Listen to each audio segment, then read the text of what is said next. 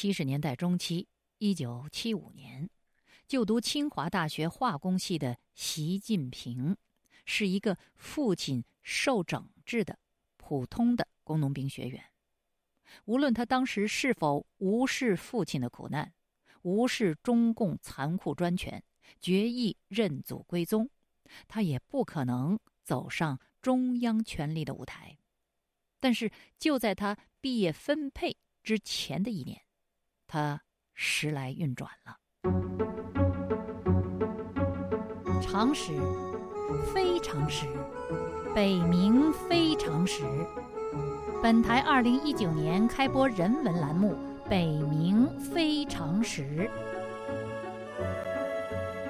北冥非常识消解末法社会反人性的常识，彰显中西文明主流正脉。北冥非常识通古融今，采纳典型，直取本相，皆损时代。北冥非常时是个性化的麦克风，独特视角的叙事。北冥非常时发天道，接地气，豪华落尽，见真纯。北冥非常时兼具信息量、思想性、知识性、专业性。华盛顿首季主持人北明，二零一九再出发，请翻墙搜索关键字“北明非常时”。自由亚洲电台北明非常时，各位听众朋友，我是北明。上次这个节目，我们看见中共第一代领导权威毛泽东，当年是靠自己的军事战略部署。进入了中共中央工农红军的指挥中心的，而习近平呢，当年插队农村，游手好闲，找不见北，偷偷溜回北京，还被关进了学习班。半年回来之后，好像得了圣旨一样，一反常态的开始苦干实干。他很快就撞上了两个大学名额，都在他所在的延川县。他最终被推荐进入了清华大学，当了工农兵学员。听众朋友，这一次的习近平的权力之路，我们先得把他的祖师爷毛泽东放在一边我们要仔细的看一看习近平这个工农兵学员毕业之后的权力起点。让习近平时来运转的大背景，是中国结束文革浩劫的这个大局。那么具体到习近平呢，就是他的父亲习仲勋的付出。习近平一九七五年获准推荐进入清华大学就读的时候，他的父亲还在河南洛阳持续的挨整。可是到了习近平一九七九年毕业，他的父亲习仲勋已经是广东省委书记和省长，兼任广州军区。第二政委了，所以这一年的习近平工农兵学员甫一毕业，就搭上了他父亲的顺风车，一举进入军政两界，直接分配到中共国务院办公厅和中共中央军委办公厅，担任了他父亲的好友、时任中共中央政治局委员兼国防部长的耿彪的秘书。他是耿彪的三个秘书之一。习近平同时呢，就顺理成章的成为了现役军人。我们知道，中共第一代大员几乎全部是军人出身，他父亲为他选择的这条道路，正是寻了这条中共选拔人才的老路。这是习近平翻身得解放的一个开端。这个开端是一个象征，象征着他的父亲。作为朝中人，是他官爵晋升道路上的开路人、护航人、保险人。关于这一点呢，我们以后还会详细的讲述。谁都没有料到的是，习近平倚仗恢复权位的父亲，踏上旗开得胜的权力通天之路之后，两年刚过，那是一九八二年，他突然。一个一百八十度的大转身，离开中央军委，离开国防部长耿彪，离开中央办公厅，离开皇城北京，下放到县城去了。在共产党的历次政治整肃异己的运动中，为了让那些被整肃者服从关节的剥夺，有一个说法冠冕堂皇，叫做“能上能下”。值得注意的是，习近平的下放不是组织的决定，那是他自己的要求。习近平自我下放，当然也要经过官方的手续，那叫做下派。这个下派的地方呢，是河北省正定县。他在那里做了县委副书记。中国官方媒体作为习近平自己领导的宣传机构，对习近平下放到县城的情况做过大量的宣传。中心的意思是说，习近平年轻的时候就胸怀革命理想，是一个实干家，与群众呢是同甘共苦，脚踏实地。勇于改革，招贤纳士，发掘历史，致力投资等等。他还谦逊朴实，尊老敬贤。总之，他这一次下放呢，绝非是为了镀金，乃是真正的关心群众的疾苦。如果按照这种官方打造的说法，习近平不是为了镀金。那么他就应该一毕业就直接回到他当年插队的延川县继续苦干。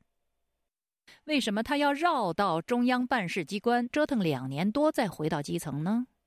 而且，如果重新选择基层，为什么不选择偏远山区的穷困地区大展身手，而要选择以京城为地理中心位置的周边地区河北呢？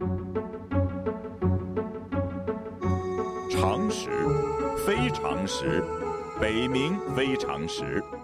本台二零一九年开播人文栏目《北冥非常识》。北冥非常时消解末法社会反人性常识，彰显中西文明主流正脉。北冥非常时通古融今，采纳典型，直取本相，接损时代。华盛顿首季主持人北明，二零一九再出发，请翻墙搜索关键词“北冥非常时”。要解读习近平在进入权力中心之后突然大掉头的动作，我们先要了解两件事情。这两件事情与习近平的这个反常的举动都有关系。第一件事。是中共当时掌门人邓小平文革后主张集中国家工作中心到经济建设，他数十次的强调军队要消肿，消除肿胀的意思。四百万军队至少要裁掉一百万，那就是四分之一。习近平的首长耿飚作为国防部长。已经在一九八零年，根据邓小平的这些指示的精神，主持制定了中央军委关于精简整编的方案，军队裁员改制的大事，决定了习近平在那里晋升之路受限，因为官爵就不会有那么多了。再说呢，习近平既没当过兵，也没上过军校，他跟别人竞争没有这个优势。这件事对习近平在中央军委继续发展显然是不利的。不过呢，虽然不利，应该不足以使习近平毅然放弃他父亲为他安排好的捷径。习近平决定离开国务院办公厅和军委办公厅，另有重大背景。这个重大的背景就是中共选用干部标准的大翻盘。这个盘。也是中国八十年代实权在握的实际最高领导人邓小平给翻的。文革之后，邓小平主持的中共中央锐意改革，干部面临换代。首先是选用干部制度的改革。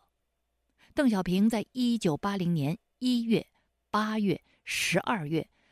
先后分别在目前的形势和任务、党和国家领导制度的改革讲话中，以及中共中央工作会议中，反复的强调选用干部要德才兼备。干部队伍要在革命化的前提下倡导年轻化、知识化、专业化。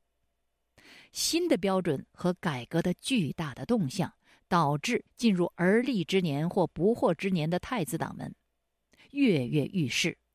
到了一九八二年的九月，中共十二大干脆把干部四化正式的写入了党章。而这个时候，习近平已经下到河北正定县去当官半年了。相对于四化，他年轻化。知识化、专业化，他缺的是革命化这重要的一项。他要进入选拔的视野，最好下基层做出政绩，然后进入革命化的行列。不过，如果只有这个大背景，习近平估计未必占有权力捷径的先机，因为我们知道另一个魄力十足、敢想敢干的太子党薄熙来。在后来被起诉、被宣判无期徒刑之前，选择的也是同一个方向，同一条以退为进的大转身的道路。我们看看薄熙来，薄熙来也是因为他父亲薄一波文革挨整，早前境遇不顺，文革期间他也进过学习班，他倒是没有插队当农民，但是他当的是机修厂的工人，他晚于习近平三年。在中国高考制度正式恢复之后的一九七八年，考入了北京大学修历史专业，后来转入中国社科院深造。社科院研究生毕业之后，他也是因为他的父亲薄一波已经彻底平反，恢复名誉，他就一举也进入了中共中央办公厅和中央书记处。那个时候是一九八二年的八月。习近平前脚走出国务院办公厅大门，他后脚就走进了中央办公厅大门。两年之后，他悟出时务，也来了一个大转身，离开中共中央办公厅和中央书记处，下放到县城当了县委副书记。我们知道，与习近平同时申请下放的还有另一名太子党，前国家主席刘少奇之子刘源。准备接替父业的太子党们，在那个时期都摩拳擦掌，看准了下放镀金的机会，努力要登上中共干部选拔改革的这趟列车。比起薄熙来、刘源等同道和对手，习近平必须要有独特的优势。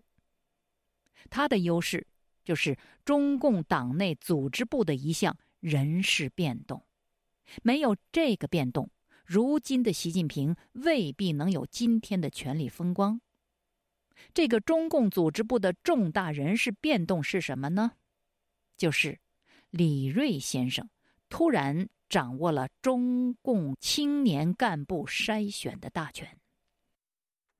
李锐先生是中共党内知名的开明派、改革派，不懈的追求真相的中共党史专家。